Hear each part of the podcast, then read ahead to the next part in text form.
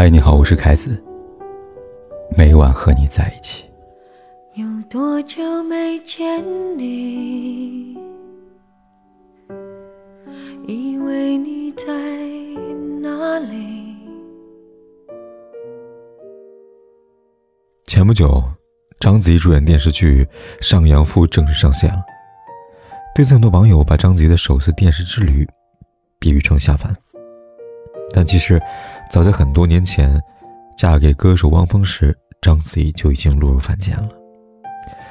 二零一三年不光恋情，两个月后演唱会公开示爱，二零一五年生日会求婚，结婚六年两个孩子，章子怡和汪峰用他们一如既往的幸福甜蜜，一次又一次打脸不配、婚变等等传言。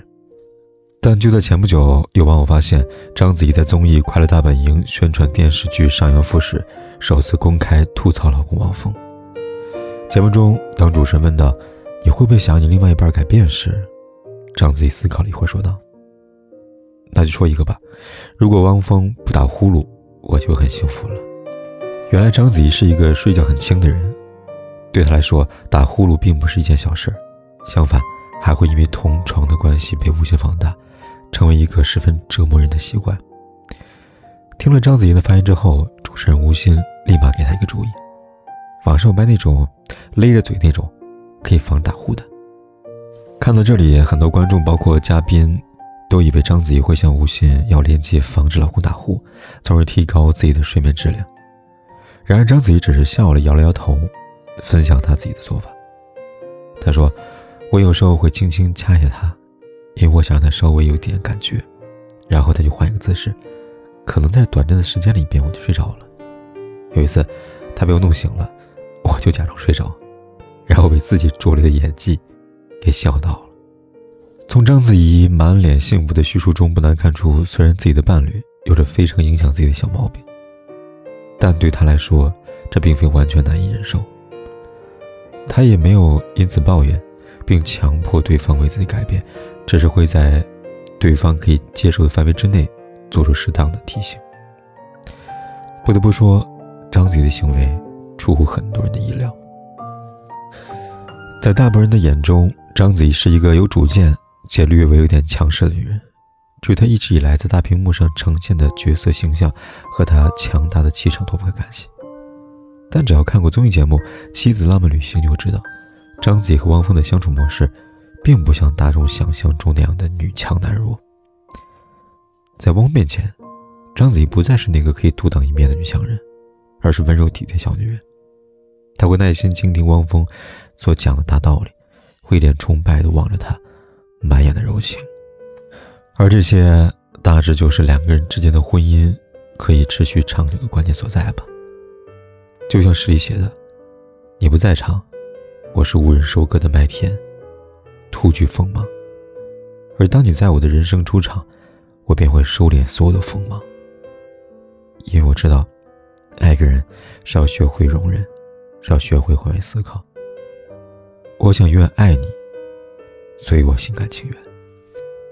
诗人徐志摩写过这么一首诗：走着走着就散了，回忆都淡了；看着看着就累了，星光也暗了；听着听着就醒了。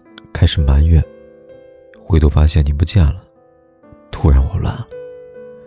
回望那些失败的感情，最终会戛然而止，大多是源于那一句句看似不经意的埋怨。说出去的话，就好像泼出去的水，覆水容易，收回却很难。于是，当你知道了后悔，想要重新回头来过，却发现对方早已消失在人海之中。毕竟。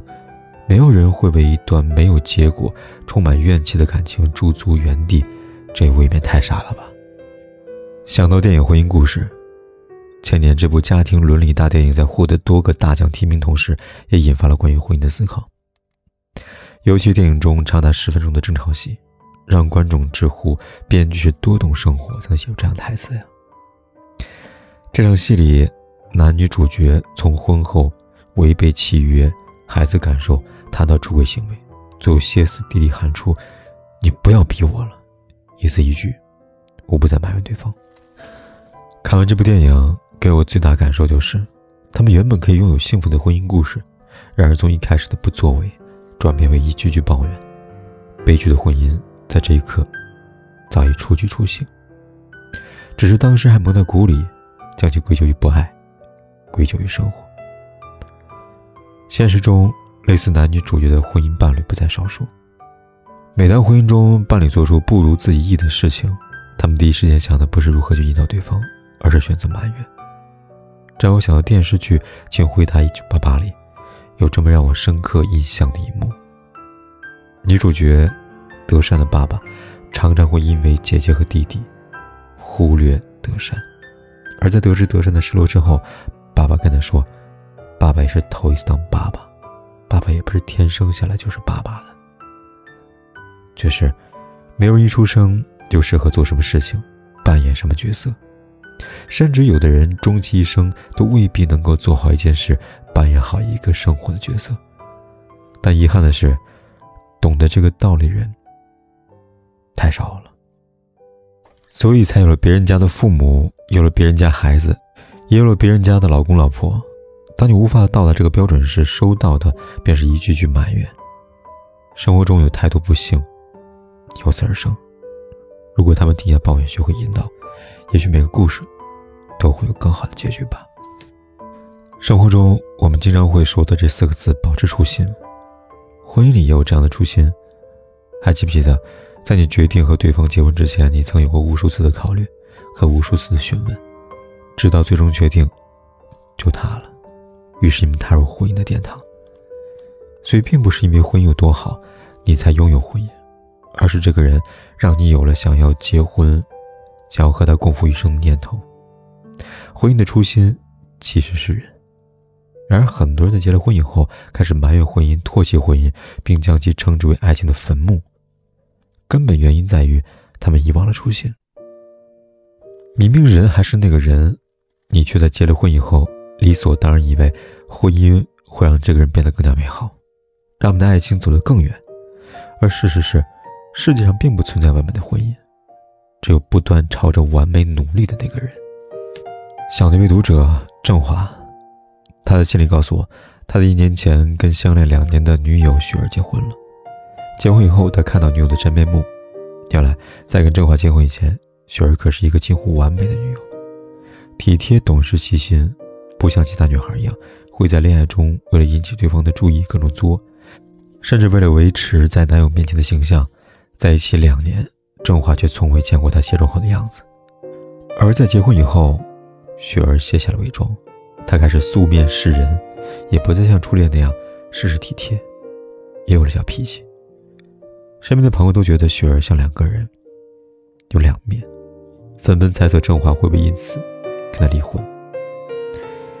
对此，郑华说道：“我会和他结婚，是因为他这个人。结了婚以后，他还是他。”还是更加真实的他，为什么要离婚呢？看得出来，他属于保持初心那一类人。他看透了婚姻的本质，他深知不仅是雪儿，包括自己在内，每个人多多少少都在存在一些缺点，而正是因为有这样的缺点，才让这个人变得更加真实。保持初心的人，有着明确的目标，不会随意的埋怨。这样的人。这样的感情和婚姻，就好像柜子里边的小小樟脑丸，防潮、防蛀、防变质。煮酒梦二在初番里面写道：“你是什么人，便会遇到什么样人；你是什么人，便会选择什么人。总是挂在嘴边的人生，就是你的人生。人总是很容易被自己说出的话所催眠。我多怕你总是挂在嘴上的许多的抱怨，将会成为你。”所有的人生，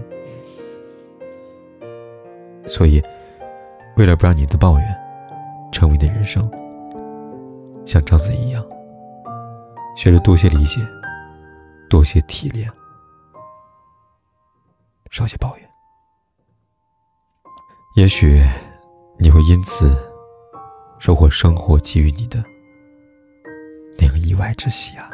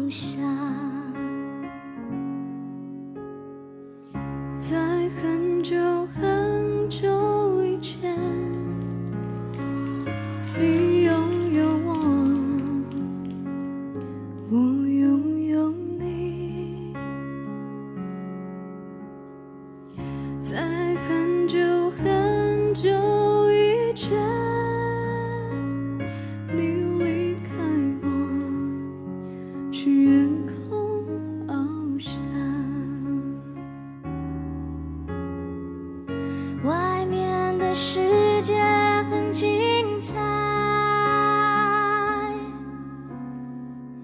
外面的世界很无奈。当你觉得外面的世界很精彩，我会在这里衷心的祝福你。夕阳西沉的时候，我总是在这里盼望你。天空中虽然飘着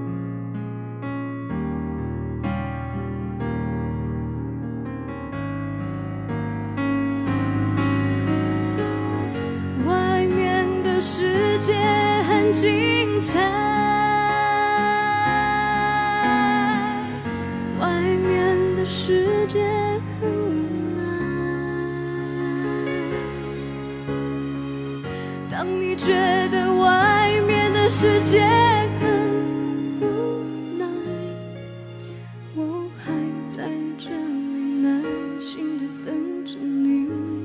不管天有多黑，夜有多晚，我都在这里等着跟你说一声晚安。我总是